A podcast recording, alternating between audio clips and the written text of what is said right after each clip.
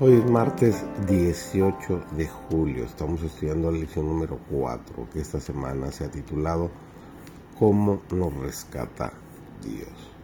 Servidor David González. Nuestro título de hoy es Ahora resucitados, ascendidos y exaltados con Cristo. Cristo se entregó a sí mismo por la redención de la especie para que todos los que creen en Él puedan tener vida eterna.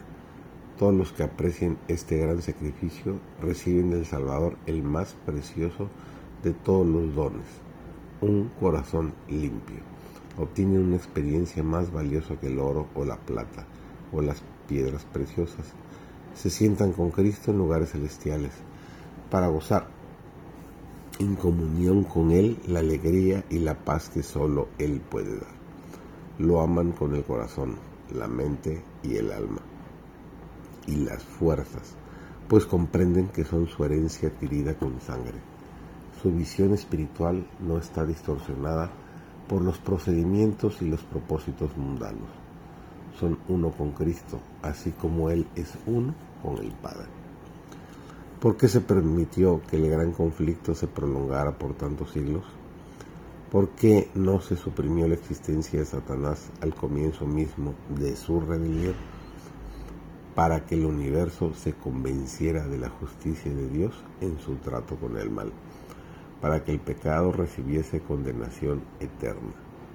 En el plan de salvación hay alturas y profundidades que la eternidad misma nunca podrá agotar, maravillas que los ángeles desearían escrutar de todos los seres creados, solo los redimidos han conocido por experiencia el conflicto real con el pecado, han trabajado con Cristo y, cosa que ni los ángeles podrían hacer, han participado de sus sufrimientos.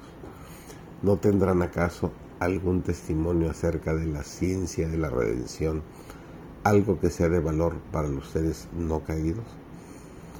Aún ahora es dado a conocer por medio de la Iglesia a los principados y potestades en los lugares celestiales la multiforme sabiduría de Dios, y juntamente con Él nos resucitó, y asimismo nos hizo sentar en los lugares celestiales para mostrar en los siglos venideros las abundantes riquezas de su gracia en su bondad para con nosotros en Cristo Jesús. Satanás no puede retener los muertos en su poder cuando el Hijo de Dios les ordena que viva. En su palabra, todo nos es ofrecido. Si la recibimos, tenemos liberación. Y si el Espíritu de aquel que levantó de los muertos a Jesús mora en vosotros, el que levantó a Cristo Jesús de los muertos vivificará también vuestros cuerpos mortales por su Espíritu que mora en vosotros.